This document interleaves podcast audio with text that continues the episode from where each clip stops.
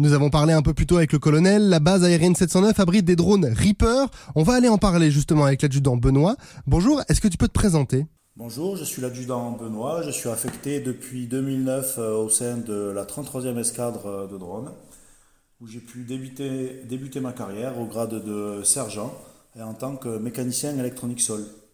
C'est-à-dire qu'avec mon atelier, nous sommes en charge de la station de pilotage appelée euh, GCS et des antennes de liaison de données, permettant de commander à distance le drone Reaper. Aujourd'hui, je suis chef d'une équipe de 20 mécaniciens allant du grade d'aviateur à adjudant-chef. Alors vous travaillez donc sur le drone Reaper. Alors pour nos auditeurs, c'est quoi vraiment un drone de ce type et à quoi ça sert? Le système de drone Reaper est un drone de type euh, MAL, qui veut dire euh, moyenne altitude et longue endurance. Cela veut dire que ça n'a rien à voir avec les drones du commerce, car euh, son envergure est de 20 mètres et son endurance est de plus de 20 heures. Il peut voler aussi à une altitude d'environ 6 km. Nous parlons bien d'un système de drone, car il y a bien sûr l'avion, mais aussi de nombreux équipements euh, qui, eux, vont rester au sol. Donc nous allons trouver la station de pilotage, ses antennes de télécommunication et de nombreux ordinateurs permettant d'analyser en temps réel la vidéo et les données. Le Reaper sert donc à réaliser de longues missions de renseignement, images en toute discrétion. Ce n'est pas un robot, il est simplement piloté à distance depuis le sol par de vrais pilotes. Alors justement, quel est le plus du drone Reaper en termes de renseignement C'est quoi ce que vous pouvez nous en dire en termes de capacité? Par rapport aux autres drones, voire même par rapport aux autres aéronefs, euh, les plus du drone Reaper sont euh, son endurance, sa discrétion, car il, il vole sans être vu ni entendu, et bien sûr les capacités de ces différents capteurs.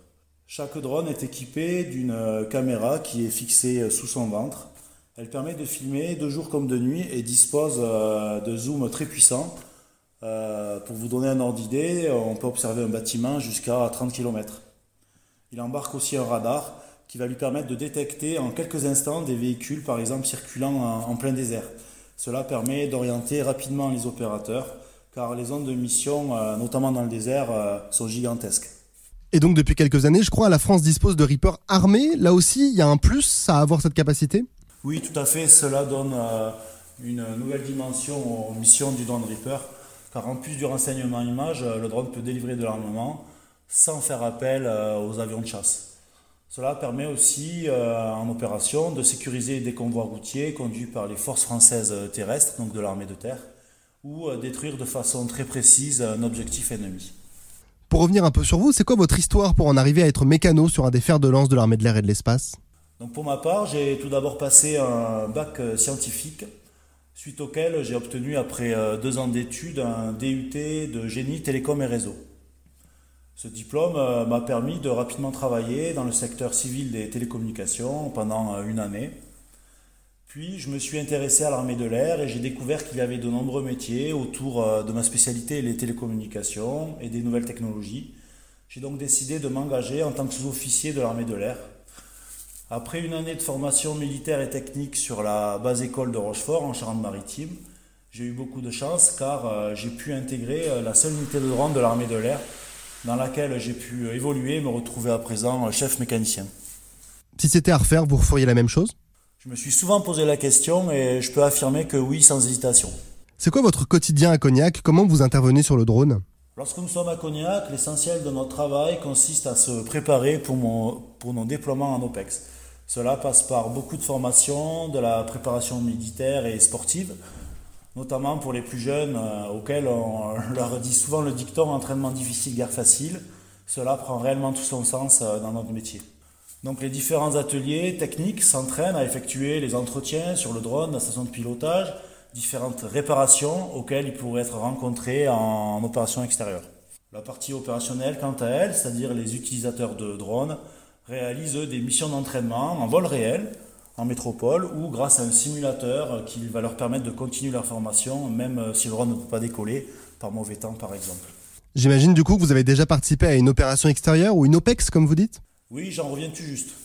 Le cœur de métier doit pas changer, j'imagine, mais c'est quoi qui change justement en OPEX? Alors en OPEX, tout doit aller plus vite, la mission est notre seule priorité. En tant que mécanicien, mon objectif euh, premier est de fournir un drone euh, prêt à voler, un système euh, disponible, 24 heures sur 24. Pour les opérateurs, leur mission et de conduire des missions de renseignement pendant plusieurs heures. Le repos est donc très important pour chacun. Nous travaillons très souvent la nuit en fonction des missions, donc nous nous reposons parfois le jour. Les pilotes de drones sont avec vous lorsque vous êtes en opération? Et quel type de relation vous avez au sein des détachements envoyés en OPEX? Oui, tout à fait. Euh, nous vivons tous ensemble, tous les cœurs de métier vivent ensemble, un petit peu en vase clos. Alors nous nous retrouvons ben, forcément pour travailler, mais aussi pour prendre des repas ou faire du sport et nous divertir. La cohésion est donc super importante car il va falloir quand même tenir plusieurs semaines euh, tout en vivant en communauté. Alors vous appartenez à la 33e escadre de drones. Est-ce que vous pouvez nous présenter brièvement cette unité, son organisation, ses missions? Oui, tout à fait. Nous sommes une unité d'environ 300 militaires. Nous sommes localisés sur la base aérienne de Cognac. Nous sommes répartis en quatre escadrons qui sont en fait des sous-unités internes à l'escadre. Deux d'entre elles sont des escadrons dits opérationnels. Il s'agit de l'ED 133 Belfort, qui veut dire escadron de drone 133 Belfort, et l'ED 233 Savoie, ces deux unités internes à l'escadre sont composées notamment de pilotes, d'officiers d'enseignement, d'analystes images, ainsi que des personnels administratifs.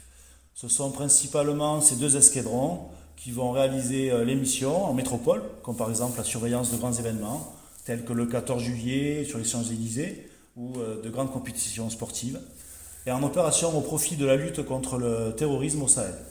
Un troisième escadron qui s'appelle l'ETOD, qui veut dire escadron de transformation opérationnelle drone, se concentre lui sur la formation des équipages et la transformation des pilotes issus d'autres aéronefs, comme par exemple des avions de transport, des avions de chasse, ils vont être transformés en véritables opérateurs drones.